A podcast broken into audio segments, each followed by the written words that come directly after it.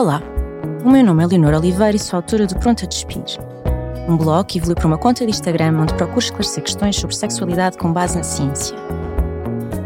Sou psicóloga clínica, terapeuta sexual e estudante de doutoramento em sexualidade humana no Porto. Vim falar-vos sobre temas da sexualidade nesta série de quatro episódios em parceria com a Quickie. A Quickie é uma aplicação de dating e gaming com foco na sexualidade que dá pontos para gastar em artigos que contribuem para o bem-estar sexual já podem fazer download da app e conhecer os seus produtos no site. Hoje vamos continuar a falar sobre desejo sexual. No último episódio começámos a falar sobre desejo sexual e eu percebi rapidamente que não ia conseguir pôr a galinha dentro do ovo. Falámos sobre psicologia evolutiva e sobre o outro lado do espectro, sobre papéis de género. Também tivemos banda sonora. Espero que com a escolha musical do último episódio me tenham conseguido perdoar a maldade que vos fiz no episódio da gravidez e do pós-parto. Caso não tenham perdoado ainda, espero que consigam fazê-lo neste episódio, em que vou continuar a ilustrar o desejo com bom indie português. Mas primeiro, um resumo das pontas soltas do episódio anterior. O desejo sexual parece diminuir à medida que as relações avançam apenas entre mulheres e não entre homens. Mas será que é mesmo assim? Que há consideravelmente mais mulheres do que homens hetero a procurar terapia sexual com problemas de desejo. Que o desejo cumpre funções diferentes nos homens e nas mulheres, já que os desafios evolutivos que ambos enfrentaram foram diferentes, que os homens estarão mais inclinados a ter sexo casual do que as mulheres. Terminamos o último episódio a refletir sobre como os papéis de género tradicionais, nomeadamente ao nível da carga doméstica, não parecem favorecer o desejo sexual das mulheres em relações com homens. Mas como é que estes papéis ou a biologia afetam as relações das pessoas fora da heteronormatividade? Numa revisão de literatura de 2017, da minha colega Manuela Peixoto, ela conclui, com base na investigação existente, claro, que a maior queixa entre lésbicas é a falta de desejo sexual. Vimos no episódio anterior que esta também é a queixa mais frequente entre as mulheres cis-hetero. Há também alguns estudos antigos que mostram que as lésbicas fazem sexo com menos frequência que as mulheres hetero. Esta ideia levou a que Pepper Schwartz cunhasse o termo lesbian bad death, em 1983, que em português seria como dizer a morte do sexo nas relações lésbicas. O lesbian bad death é um mito particularmente danoso e não tem sido fácil livrarmos-nos dele. Mas já lá vamos. Do outro lado, temos a ideia que os homens gays fazem sexo com mais frequência que os outros grupos, têm mais comportamentos de risco, mais parceiros sexuais e que não estão interessados em relações a longo prazo. Estas ideias continuam a ser comuns entre cientistas e profissionais de saúde e levam a que muita da investigação sobre HIV, por exemplo, se tenha focado em homens gays ou noutros homens que fazem sexo com homens, estigmatizando estas populações. Além do estigma, há todas as expectativas de género que são exacerbadas quando pensamos sobre mulheres lésbicas e homens gays, como se a lógica fosse a da multiplicação. Vou tentar traduzir isto para matemática simples. A premissa é de que as mulheres têm menos desejo sexual do que os homens. Por isso, vamos atribuir o valor de 1 ao desejo feminino e de 2 ao masculino. Agora façamos as contas. Numa relação lésbica, multiplicaríamos um por um e obteríamos um de desejo. Numa relação hetero, multiplicaríamos um por dois e ficaríamos com dois. Numa relação gay, multiplicaríamos dois por dois e obteríamos quatro de desejo. No fundo, é como se o género masculino aumentasse o desejo exponencialmente, e com ele, o estigma em relação aos homens gays. Já em relação às mulheres lésbicas, sem um elemento masculino para puxar pelo seu desejo, esperamos que estejam destinadas a uma vida com muito pouco sexo à morte do sexo, como diria Pepper Schwartz. A metáfora matemática não será perfeita, mas os resultados até são familiares. Parece que estamos a reproduzir aquela narrativa antiga de que os homens querem fazer sexo a toda a hora e estão sempre prontos, e de que as mulheres não gostam muito de sexo e o fazem para agradar. Não deixa de ser curioso que nos estamos a conseguir livrar, aos poucos, dos estereótipos heteronormativos, mas não queremos deixar as lésbicas e os gays escapar desta narrativa que nem sequer foi inventada a pensar neles. Digo inventada porque, como sabem, gosto de pensar o comportamento humano no espectro biopsicossocial. E sim, depende para explicar os fenómenos numa perspectiva sociológica. Mas por isso mesmo estou sempre a tentar aprender sobre biologia. Parece-me que o que julgamos ser muito ou pouco desejo tem as suas raízes na moralidade e nas convenções sociais.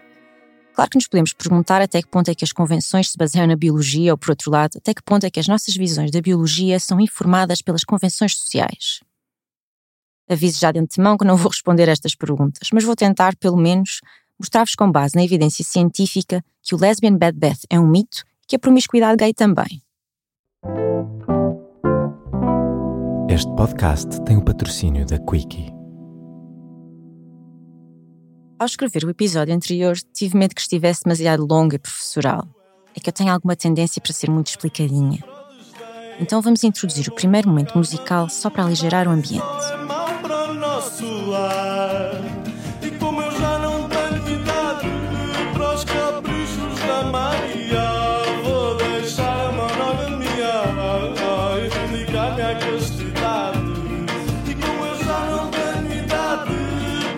Esta música do B Fachada tem e não tem a ver com aquilo de que vamos falar, mas achei que depois do último episódio podíamos gozar de alguma boa disposição.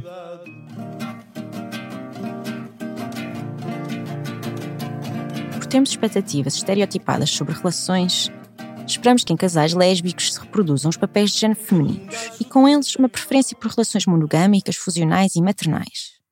Além disso, como estamos a falar de mulheres, Esperamos que tenham menos sexo porque não há uma figura masculina com impulsos sexuais biológicos que fomenta a atividade sexual. Ou seja, um ou dois anos de relação lésbica matamos o sexo, como se a castidade fosse o resultado natural de uma relação entre mulheres. E falando de natureza, como esperamos que a natureza dos homens seja hipersexual, sobretudo se não houver uma mulher a regular o acesso à atividade sexual, então também esperamos que os gays sejam promíscuos e que o seu desejo sexual atinja facilmente níveis patológicos, compulsivos ou mesmo aditivos. Curiosamente, há pelo menos um estudo que não encontra diferenças entre homens gays e homens hetero em termos de compulsividade sexual. O mesmo estudo também verificou que havia mais compulsividade entre lésbicas do que entre mulheres hetero. E lá se vai o mito da lesbian bad death. As nossas expectativas sobre homens e mulheres também nos levam a pensar que numa relação lésbica se daria uma enorme importância à intimidade e à emocionalidade, e que as relações gays são tendencialmente casuais ou, no mínimo, não monogâmicas. Porém, devo dizer-vos que é mais comum, tanto nas relações gays como nas relações lésbicas, que se viva algum tipo de não monogamia consensual. Sobre este tema teríamos que fazer outro episódio, mas para já fica aqui a ideia a marinar. Agora vamos deixar as relações lésbicas e gays em particular e pensar sobre o desejo em termos mais gerais. Se ouviram o episódio anterior sobre desejo, já conhecem a Luana Cunha Ferreira, psicóloga clínica, terapeuta familiar, que nos falou sobre o impacto da carga doméstica no desejo sexual. Eu e a Luana falámos de muitas outras coisas e começámos a entrevista a falar sobre a perspectiva de Esther Perel sobre o desejo nas relações. Uma das ideias mais revolucionárias de Esther Perel que agora talvez não sou tão revolucionária, mas que na altura foi, é que o desejo entre duas pessoas precisa de espaço para respirar, ou seja, precisa haver uma certa distância entre ambas para não se extinguir o desejo. No certo que vamos ouvir, a Luana está precisamente a falar sobre como a separação é necessária para que o desejo sexual persista nas relações. Isto na perspectiva de Perel e de outros terapeutas. Sim, esta, esta ideia de que uh, a separação é uma pré-condição um, da conexão. E há mil formas de dizer isto, não é? Ela diz, ela diz que o desejo é também, para haver desejo tem que haver uma ponte para atravessar, não é? Portanto, ela usa mil metáforas e eu também uso isto de, de, de muitas formas. E lá está, por ela dizer isto de tantas formas e de uma forma às vezes tão, tão, tão clichê, tão, tão evidente, parece que é fácil, não é? Parece que é fácil. Uma pessoa junta-se e, e, depois começa uma vida e por acaso até se apaixona, não é? Que é um estado altamente estável, como nós sabemos, não é? A paixão. E é altamente fácil mantermos esta, esta identidade. E a forma como ela colocou aí o, o perigo, não é? O perigo naquilo que supostamente mais nos atrai para estar apaixonados. Portanto, é, é, o, é o último paradoxo, não é? Nós queremos muito estar em contacto máximo com aquela pessoa, não é? Portanto, estar em fusão e queremos, é um facto, quando, quando estamos apaixonados. E se cumprirmos esse desígnio, por assim dizer, um, vamos acabar por destruir esse sítio afetivo, não é? Uh, e emocional e físico onde, onde estamos. Portanto, é, é, quase um quero muito, mas uh, sei que é bom para o meu querer muito não fazer, não é? Portanto, isto devolve-me, sempre me devolveu uma ideia de, de tensão não resolvida que acho que é, é, é, das coisas mais difíceis para fazer numa, numa relação. Acho eu, continuo a achar. Uma pessoa apaixonar-se é relativamente fácil, uma pessoa viver num casamento adormecido um, também há coisas mais difíceis, não é? Manter esta gestão entre alguns picos tendencialmente fusionais ou arriscados ou até revolucionários e depois uma logística relativamente calma e civilizada como os humanos gostam de ter, eu continuo a achar que é das coisas mais difíceis uh, no mundo para fazer, não é? E ela focou precisamente aí o cerne do seu, do seu questionamento e da sua, e da sua indagação. E depois vamos ver os, um, os conceitos que surgem associados a isto. Há o conceito de distância, que é uma coisa, não é? Uma coisa aparentemente quase mesurável, não é? Uhum. Há o conceito de autonomia, que nos faz lembrar aqueles estádios do Erickson e etc. de desenvolvimento. Um, há o conceito de alteridade, que eu só há pouco uhum. tempo é que descobri que existia em português, porque ela chama-lhe otherness, não é? Que tem toda uma uma Sim, lógica. Não saberia traduzir, de facto. É alteridade, portanto, a noção que tu és diferente de mim, e, portanto, eu, por mais próxima que esteja de ti, reconheço-te como um indivíduo separado, não é? Uma, uma identidade separada, e admiro isso. O que é espetacular para quem está apaixonado, porque no início da paixão é precisamente isso que nos, que nos puxa também, não é? O quanto o outro é, é diferente. E depois veio David Schnark e que é um terapeuta familiar inspirado pelas ideias do Murray Bowen, portanto, outro terapeuta familiar ainda mais clássico. Um, e na minha cabeça surgiu este diálogo chamado diferenciação do self, não é? No casal, que é de que forma é que nós conseguimos estar em profunda conexão com o outro e mesmo assim não perdemos os nossos contornos, não, é? não perdemos a nossa, a nossa identidade.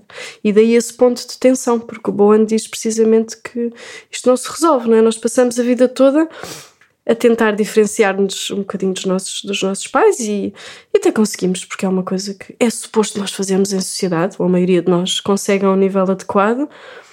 Agora, diferenciar-nos de um parceiro que está, de um parceiro uma parceira que está na mesma linha geracional que eu, que o mesmo nível hierárquico e por quem ainda por cima estamos completamente apaixonados, é mesmo muito difícil. É? E portanto, esta ideia de tensão de que nunca podemos estar, nunca podemos estar descansados, no fundo, não é? E que isso seria o segredo, como ela coloca, não é? O segredo para o desejo foi sempre muito entusiasmante, porque quer dizer, para quem gosta de investigação é ótimo ter um problema que não tem solução e tu sabes que não tem solução, não é?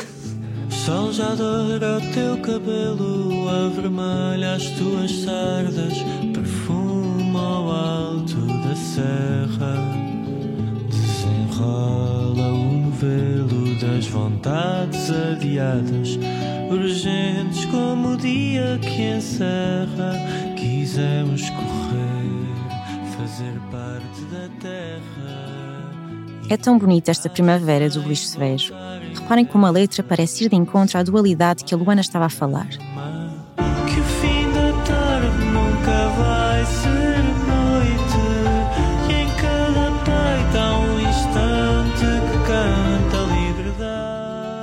Ok, talvez seja um pouco rebuscado, mas ouvi esta música do Severo quando andava a escrever este episódio e fez lembrar o que a Luana estava a tentar transmitir. Que na paixão queremos fundir-nos com o outro, ser o outro, mesmo quando reconhecemos e precisamos de ser separados para sentir a própria paixão. Ora, ouçam outra vez. Que o fim da tarde nunca vai ser noite.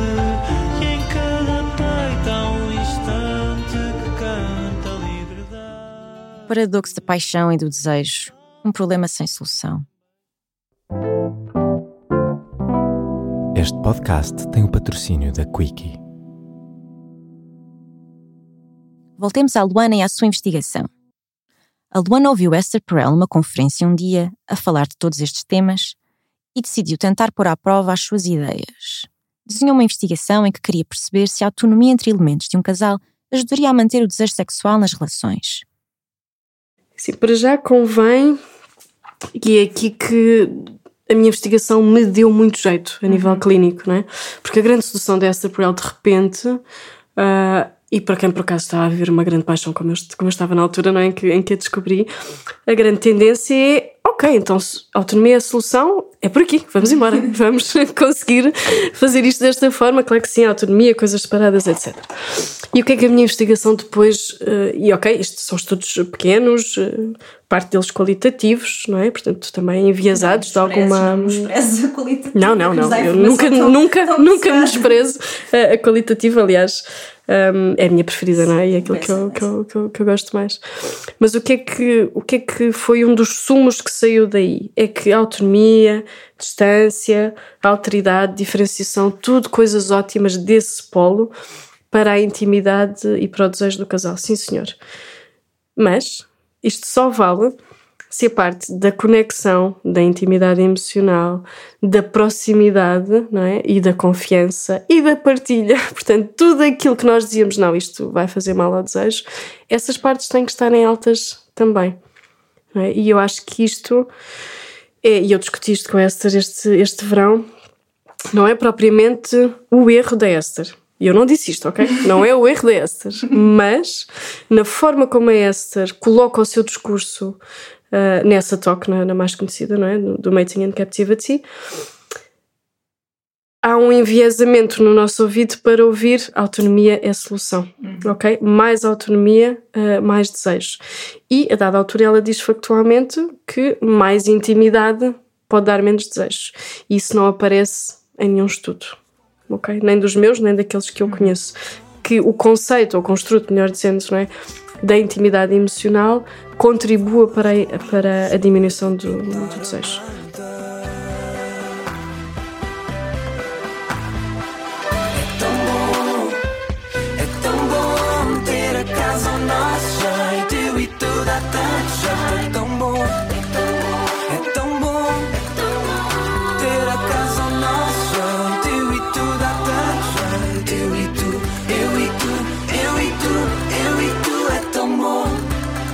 Afinal, a autonomia precisa da intimidade. Mas de que autonomia estamos a falar? E de que intimidade? Estamos a ouvir É Tão Bom, de Felipe Sambado, uma música porque tenho muita afeição. Falámos antes de como os estereótipos de género nos levam a acreditar que o destino das relações lésbicas é a morte do desejo, que o destino das relações gays é a pura devassidão sexual. Mas e se afinal a intimidade fomentar o desejo? O que sabemos, com base na maioria dos estudos, é que não há diferença entre a frequência da atividade sexual entre mulheres lésbicas e mulheres heterossexuais. Ou seja, as lésbicas parecem fazer tanto sexo como as mulheres hetero. Aliás, para ser precisa, até reportam em vários estudos fazer mais sexo. Isto além de terem consideravelmente mais orgasmos, mais satisfação sexual e de passarem mais tempo a fazer sexo do que os heterossexuais, homens e mulheres, e de que os gays também. E o que é que isto quer dizer? Que fazer mais ou menos sexo tem tudo a ver com a forma como medimos e definimos sexo, o que normalmente fazemos usando uma lógica heteronormativa. Já agora vamos ver também o que nos diz a investigação sobre o desejo sexual em homens gays. Aqui as coisas ficam mais confusas, porque os dados apontam um pouco para todo lado. Há os estudos que dizem que têm menos desejo, os que dizem que têm mais e os que não encontram diferenças quando comparados com homens heterossexuais. Ou seja, é difícil saber ao certo. Mas e se nós estivermos a falar de quantidade e sim de qualidade, ou seja, do tipo de sexo que os homens gays desejam ter? Os estudos encontram muita diversidade. Se por um lado alguns homens gays desejam ter sexo com muitos parceiros, com muita frequência, e explorar práticas aventureiras ou fora da norma, quando lhes perguntamos como seria a sua vida sexual ideal, a maioria responde desejar fazer sexo no contexto de uma relação romântica comprometida Além disso, dizem também precisar de experiências sexuais em que sintam conexão emocional e intimidade.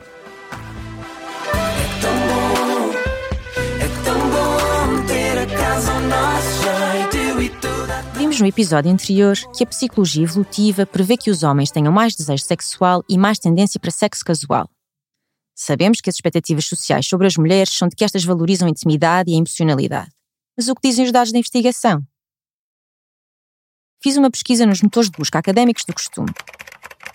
Os estudos indicam consistentemente que os homens, no geral, têm níveis de desejo mais elevados. Já vimos, por outro lado, que estes resultados podem ser uma consequência de como medimos o desejo sexual. Afinal, se medíssemos o desejo com base na quantidade de tempo dedicado às relações sexuais, concluíamos que são as mulheres lésbicas que têm mais desejo. Mas vamos assumir que até são os homens quem sente mais desejo. Será que o facto de sentirem mais desejo resulta em relações sexualmente mais satisfatórias? Sim e não.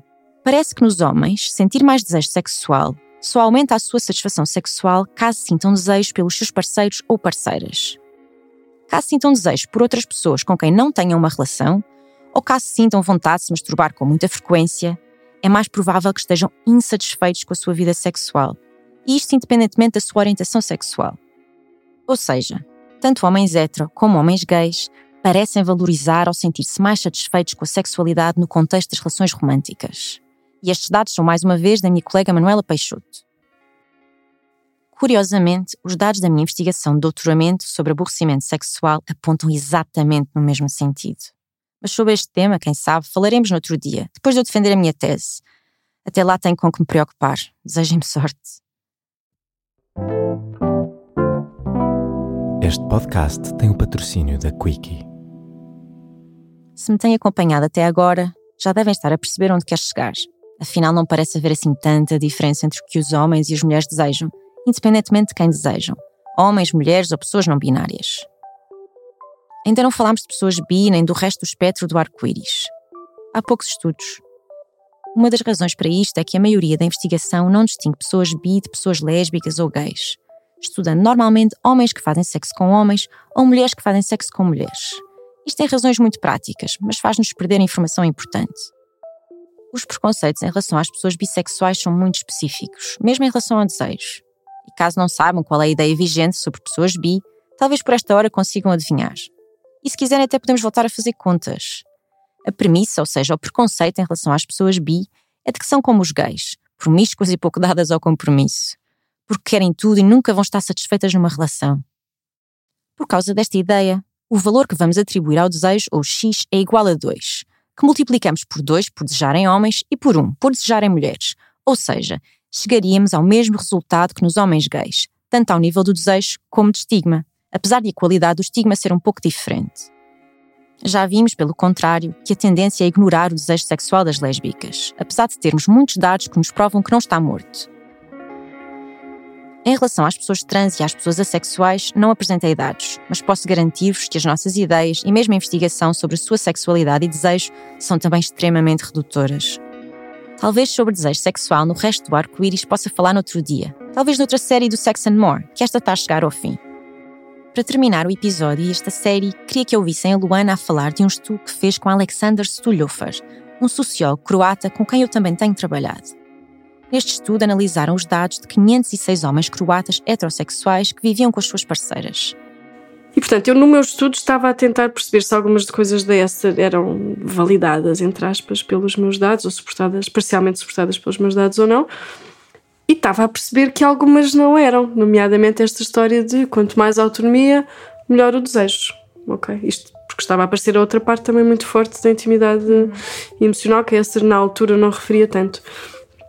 E nesse estudo, o Kostolhofer foi precisamente o, a altura, e era só uma amostra de homens, em que eu percebi assim de uma forma muito direta, porque foi um estudo quantitativo, com uma boa amostra, um, que não havia relação, ou seja, que aquilo que eu estava à procura de mais intimidade emocional, menos desejo, nos homens, aquilo estava-me a dar ao, estava-nos a dar ao contrário, não é? E, portanto, acabou por ser esta ideia, que depois o Stolhofer trabalhou muito bem, um, no final desse, no final desse, desse artigo, está tá, tá muito giro, estou muito orgulhosa desse artigo, uh, que é, ok, então temos esta ideia, não é, que a intimidade emocional pode ser mais importante para o desejo sexual das mulheres, e parece que sim, isso parece, tem alguma lógica, não é? Toda aquela discussão sobre o desejo responsivo e os contributos de intimidade para o desejo, tudo bem ótimo modelo, nomeadamente o modelo da Rosemary Basson, não é? Vamos então só aplicar este modelo que é mais complexo, porque já percebemos que a sexualidade das mulheres, e agora falando muito rapidamente e de forma geral, é mais complexa. Eu não acredito necessariamente nisto que estou a dizer, mas era a ideia não é, que se tinha. Ok, descobrimos um modelo complexo, vamos aplicá-lo agora aos homens. E surpresa, não é? Também descobrimos que afinal a coisa também era muito mais complexa. E este artigo eu acho que é muito giro porque mostrou que a intimidade emocional para aquele, aquela amostra de homens, não é? Um, efetivamente predizia o desejo. Não sei quanto a vocês, mas estes dados não me surpreendem. Não vejo muitas razões para a sexualidade dos homens ser menos complexa do que a das mulheres. Isto não é a mesma coisa que dizer que não há diferenças de género, claro que há. Mas explicar estas diferenças apenas com base na nossa biologia, por exemplo, não parece fazer jus a tudo o que temos cá dentro, quer sejamos homens, mulheres ou tenhamos outra identidade de género. Também não é o mesmo que dizer que somos apenas o resultado da nossa cultura, apesar de em relação a isso já saberem como me posiciono. Independentemente do lado em que estejamos no debate natureza-cultura, é possível que todos tenhamos o mesmo paradoxo a resolver, que é equilibrar a balança da intimidade e da autonomia para bem do desejo a longo prazo. Se por um lado muita intimidade e fusionalidade podem matar o desejo, muita autonomia também sobretudo se implicar desconexão. Cheguei aqui pelos olhos com que vejo e entrego a causa à direção da luz. Segundo o canto superior direito, para fechar a página carrego a cruz. E há formas mais certas de ficar, nunca travar e ver corpos fundir. Que se te entregas, logo te não ser sozinha é saber dividir. Que parte fica intacta, que parte é que mudamos. O inteiro não tem parte, em tudo transformamos. Que parte fica intacta, que parte é que mudamos. O inteiro não tem parte, em tudo transformamos. Pois é, é belo e é angustiante, como esta música da Rita Vian, que me arrepia sempre e que já me deixou em lágrimas. Já não estamos a falar de sexo, estamos a falar de relações e de humanidade e do caos que é sermos a nossa casa e simultaneamente a casa do outro. Chegámos ao fim do episódio e em breve desta série do Sex and More. As referências dos estudos que citei vão estar nos créditos do episódio. E para a semana sai também a entrevista da Luana na íntegra. Vou ainda parar para refletir sobre como foi produzir este podcast e hei de contar-vos uma rapidinha. Este episódio foi escrito e pensado por mim, Leonor Oliveira, que também compilei os dados da investigação e conduzi a entrevista com Luana Cunha Ferreira. Os artistas que contribuíram para este episódio foram, por ordem, B. Fachada, Luís Severo, Felipe Sambada e Rita Vian. Obrigada por me emprestarem as vossas músicas. Sem vocês ia parecer que estava a dar uma aula. Se calhar ainda parece, mas certamente ficou melhor. O som foi captado no CRU Hub Criativo, no Porto. A edição e o desenho de som são do Guilherme Tomé Ribeiro, que também compôs o tema do genérico. Esta série de episódios é uma colaboração entre a Quickie e o Pronto a Despir. Podem procurar-nos nas diversas plataformas. Eu só uso o Instagram, mas a Quickie também usa o TikTok. Até breve!